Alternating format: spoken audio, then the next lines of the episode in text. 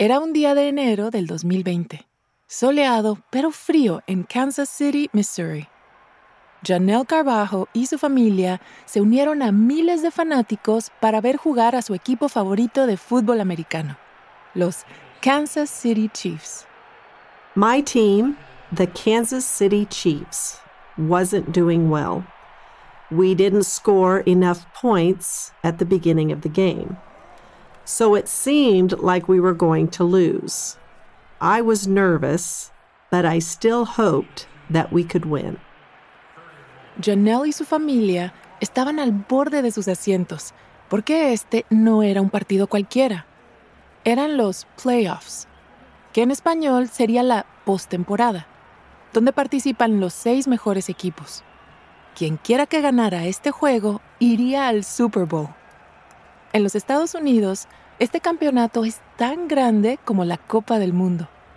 The Super Bowl is the most important game in American football. It's the final game of the season, and the winners are the champions of the year. My team, the Kansas City Chiefs, hadn't played in this game in 50 years. But suddenly, during the playoffs, they started scoring. I wondered would they go to the Super Bowl? Welcome. Les damos la bienvenida a Relatos en Inglés, un podcast de Duolingo. Soy Diana Gameros. En cada episodio podrás practicar inglés a tu propio ritmo, escuchando historias reales y fascinantes contadas por las personas que las vivieron. Los protagonistas hablan en un inglés sencillo y fácil de entender para quienes están aprendiendo el idioma. En cada capítulo yo te acompañaré para asegurarme de que entiendas todo. También ofrecemos transcripciones completas en podcast.duolingo.com. Hoy les traemos historias sobre Super Bowl, el partido más importante en los deportes estadounidenses, y cómo dos personas celebran de diferentes maneras. Una, amante del fútbol en el estadio, y otro, espectador casual en su casa. Desde que tiene memoria, Janelle Carbajo siempre fue fanática de los Kansas City Chiefs. En 1970, cuando era una niña, los Chiefs llegaron al Super Bowl. Fue un gran acontecimiento. El Super Bowl ocurre solo una vez al año y cada año sucede en otra ciudad. I watched the 1969 Super Bowl at home with my parents on television. and we celebrated when our team won. But after that year, the Chiefs stopped winning. And for many years, they didn't play in the Super Bowl. But my family still loved them. So, every season, we cheered for the Chiefs and looked forward to watching the big game. Ya de adulta, Janelle se convirtió en maestra. y su amor por el fútbol siguió intacto. Cuando conoció a su esposo Tom y formó su familia, juntos crearon sus propias tradiciones en torno al juego. It became a tradition in my family to attend every Chiefs game at the stadium in Kansas City. We always got great seats. Like any big football fan, I always dreamed of going to the Super Bowl but it seemed impossible. It was too expensive to buy tickets. So instead, I watched the game at home with my family. Algunas veces, durante la temporada de fútbol, Janelle y su familia organizaban fiestas en el estacionamiento del estadio. En esas fiestas, llamadas tailgate parties, las personas se reúnen alrededor del maletero del auto con comida y bebidas para pasar un buen rato antes del juego. We always went early to get a parking spot for the tailgate parties. And sometimes we even brought a grill to cook burgers. We played games and decorated signs to hold while we cheered for our team at the game. Sometimes we hung out with friends who were also there or we made new friends with the people who parked next to us. One hour before the game started, there were fireworks in the stadium, and that meant that it was time for the game to start. En cada partido, Janelle y su familia se aseguraban de ponerse los colores de su equipo, rojo y dorado. Otros fanáticos se disfrazaban de maneras más extravagantes, con pelucas o pintándose la cara. En 1993, cuando su hija mayor tenía dos años, Janelle llevó al estadio un accesorio diferente. Era un títere o puppet. My daughter was really young at the time, and sometimes she got bored during the games. So I brought a puppet. I dressed it in a small Chiefs football uniform and helmet. Then I found another puppet, and I dressed it with the helmet and uniform of the other team. The puppets were great entertainment for my daughter. Janelle empezó a llevar los títeres a todos los partidos. Sujetaba una muñeca en cada mano y simulaba que boxeaban entre sí. Janelle se dio cuenta de que también habían captado la atención de los demás espectadores. One day I noticed TV cameras started filming my puppets. So I was on TV all over the US. I thought that was fun. So every weekend, I tried to get the cameras to film me. Soon, People started to recognize me at games and in the football community because of my puppets. They started calling me the Puppet Lady. Durante los siguientes 20 años, lloviera cántaros o saliera el sol, Janelle siguió apoyando a su equipo. Un día, en 2019, una organización llamada Ford Hall of Fans se puso en contacto con ella para hablar de sus títeres. The Ford Hall of Fans was having a contest to see who was the biggest football fan in the country. The Chiefs knew about me and my puppets, and they wanted me to be in the contest. The best part was the prize tickets to the Super Bowl in February. Going to the Super Bowl was my dream. So I decided to enter the contest. Janelle entró al concurso y empezó a hacer campaña por sus marionetas. Mientras tanto, su equipo ganó las eliminatorias y se encaminaba hacia el Super Bowl.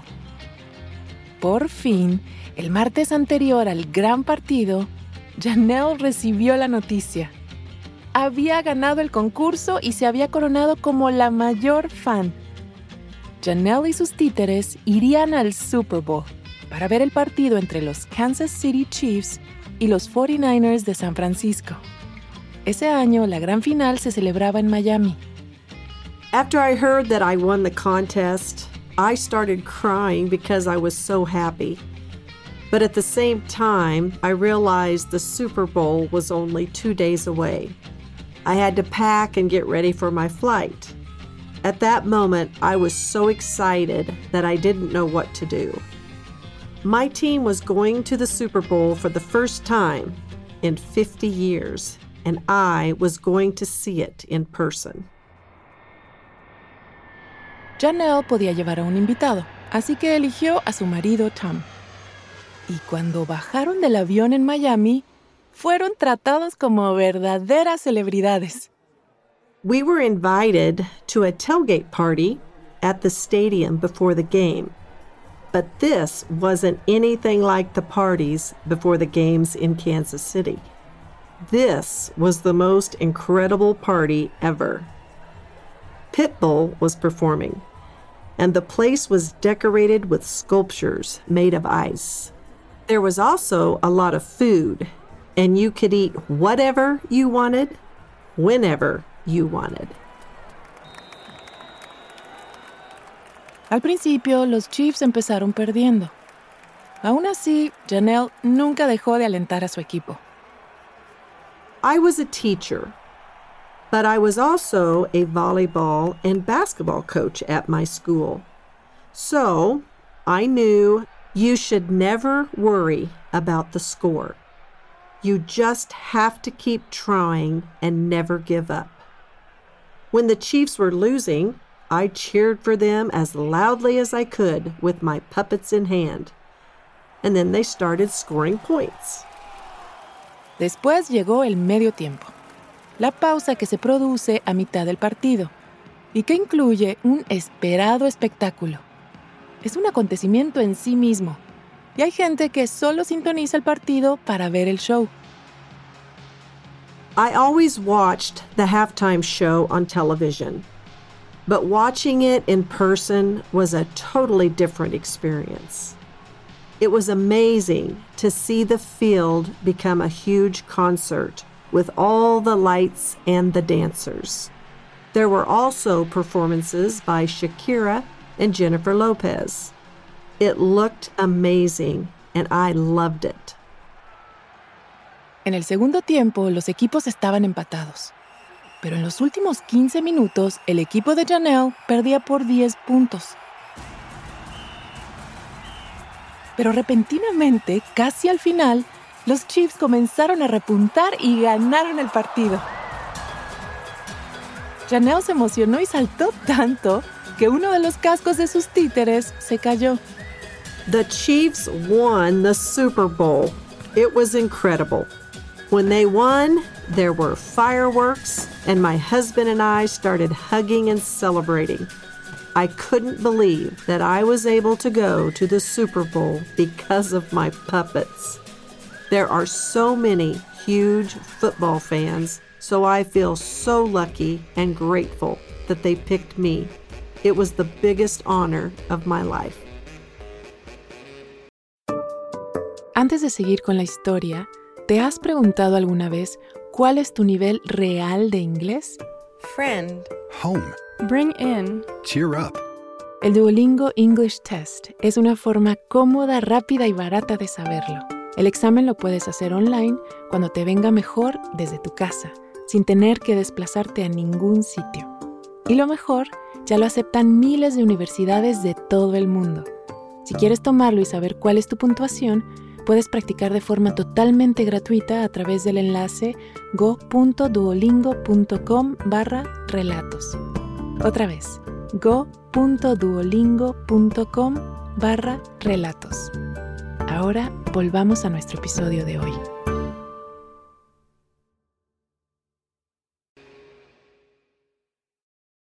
Muy pocos tienen la suerte de ver el Super Bowl en persona como Janelle. En Estados Unidos, la mayoría de la gente ve el partido en su casa o en fiestas con amigos y familiares. Así es como nuestro segundo protagonista, Mayor Colmanson, también conocido como Mayor K, disfrutó siempre del gran evento. I'm not a big fan of sports, but the Super Bowl has always been a time for me to get together with family and friends. When I was a kid, I always watched the game with my cousins, who were big football fans. As I got older, it became a time to hang out with my friends. We got together at one of my friends' houses, ordered food, and watched the game. But it was also an opportunity to connect and talk about our lives. En 2017, Meir vivía en Nueva York.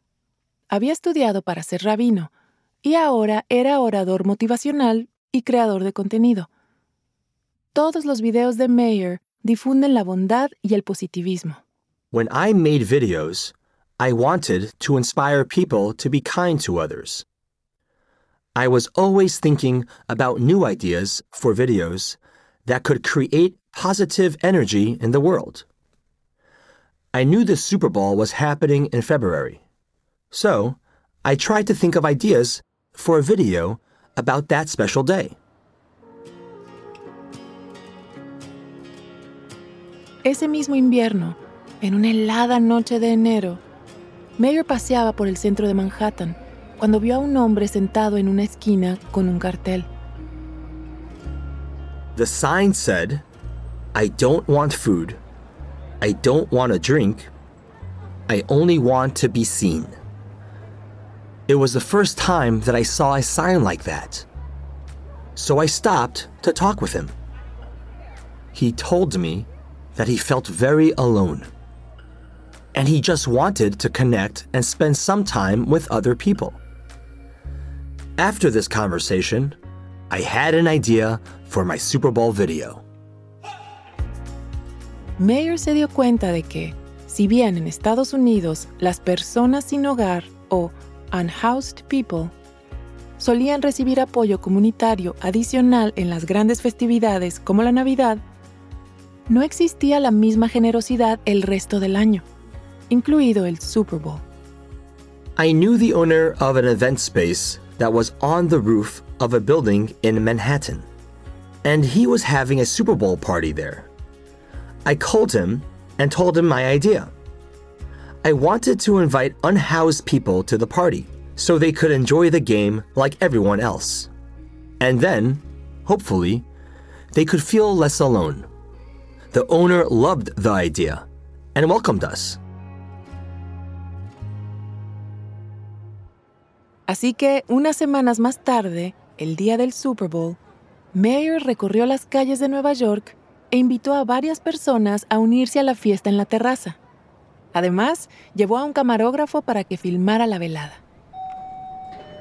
We rode the elevator to the top of a very tall building. When we got off at the roof, my guests seemed really excited.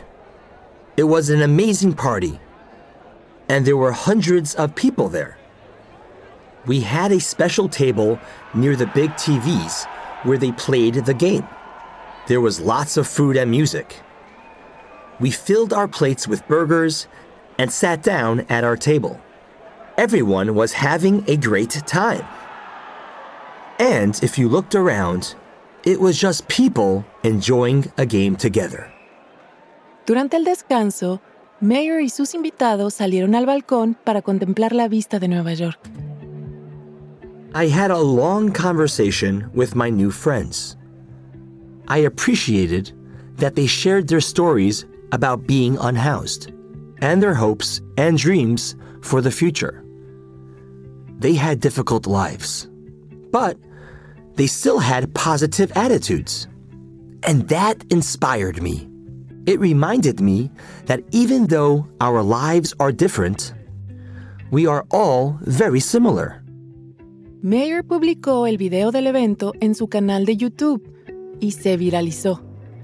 Personas desconocidas se pusieron en contacto con él para preguntarle cómo podían participar de un evento así. Con el año 2018 en el horizonte, Mayer reclutó voluntarios y recaudó algo de dinero. Empezó a llamar la fiesta Super Soul Party, es decir, una fiesta que se enfoca en las relaciones humanas y en crear un lugar seguro para las personas sin hogar.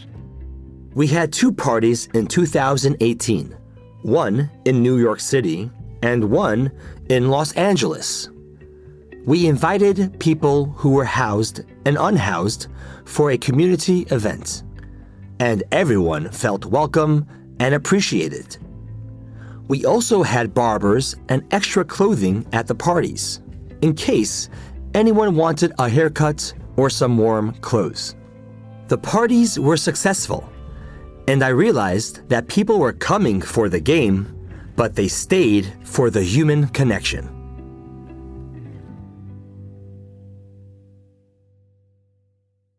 En 2022, las fiestas crecieron y se extendieron a 35 ciudades de todo Estados Unidos. Ese año, Mayer asistió a la fiesta Super Soul en Nueva York y mientras charlaba con otros invitados, se fijó en un hombre que vivía en un albergue o shelter y estaba solo en un rincón. Le llamaremos Jim para proteger su identidad. When I first noticed Jim, he was sitting by himself, and he wasn't talking to anyone. A person who worked at the shelter where Jim was staying told me that Jim was dealing with mental health issues, and he was staying at the shelter due to a difficult situation. Pero a medida que la fiesta se iba animando, Meir notó que Jim empezaba a abrirse con otras personas. People were cheering and watching the game, and another group even started dancing. Jim began talking to people and even got up in front of the room and started singing. Jim had a talent and he wanted to share it with the party. Everyone loved it. Esa noche, todos percibieron un cambio en el comportamiento de Jim. Para Meir, las fiestas Super Soul significan más que ver un simple partido de fútbol americano. Se trata de romper el estigma hacia la gente sin hogar y de crear espacios seguros para que la gente se sienta vista y escuchada. The party helped Jim feel reconnected to his healthy self and the community that cared for him. The next year, when Jim walked through the door, I was so happy to see him. He looked great and he was in a really good mood. He said he came back because the Super Soul Party helped him feel human again and part of a community.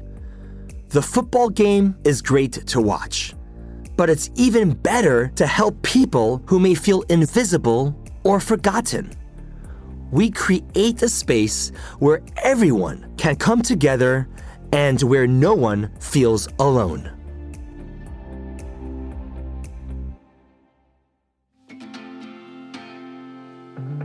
Mayor Colmanson es un orador motivacional y fundador de Super Soul Party, una organización sin fines de lucro. Él vive en Los Ángeles, donde sigue creando contenido positivo para las redes sociales. Su objetivo es tener una fiesta en cada estado de los Estados Unidos. Nuestra primera protagonista, Janelle Carvajo, vive en Spring Hill, en el estado de Kansas. Es profesora suplente y agente inmobiliaria sigue llevando sus títeres a cada partido de los Kansas City Chiefs, quienes ganaron nuevamente el Super Bowl en 2023. Este episodio fue producido por Gabriela Saldivia, una periodista y profesora que vive en Sevilla, España. Gracias por haber escuchado Relatos en Inglés. Nos encantaría saber qué te pareció este episodio. Puedes enviarnos un correo electrónico a podcast.duolingo.com o también puedes enviarnos un mensaje de audio por WhatsApp al más 1-703-953-9369. Relatos en inglés es una producción de Duolingo y Adonde Media. Puedes encontrar el audio y una transcripción de cada episodio en podcast.duolingo.com. También puedes seguirnos en Spotify o tu plataforma preferida. Este es el último episodio de esta temporada pero volveremos pronto con más historias reales. Los productores han sido Samia Buzid, Juan Pablo de Dovitis, Stephanie Malterich, Alexandra Martínez, Gabriela Saldivia, Laura Tillman, Laura Ubaté y Caro Rolando, quien es también nuestra asistente de producción. El diseño sonoro y la edición de audio estuvo a cargo de Samia Buzid, Iván Cabrera, Mauricio Mendoza y Giovanna Romano Sánchez. Supervisor de diseño de sonido, mezcla y masterización, David De Luca. Nuestros editores han sido Martín Chaussard, Lorena Galliet y Tali Goldman, quien también contribuyó a traducir. Nuestra editora principal es Laura Eisensee. Nuestro gerente de producción es Román Frontini y el coordinador de producción es Nicolás Sosa. Queremos agradecer especialmente a Edna Otuamagie por su asesoramiento. El gerente editorial es David Alandete y la directora ejecutiva es Martina Castro. Yo soy Diana Gameros. Thank you for listening.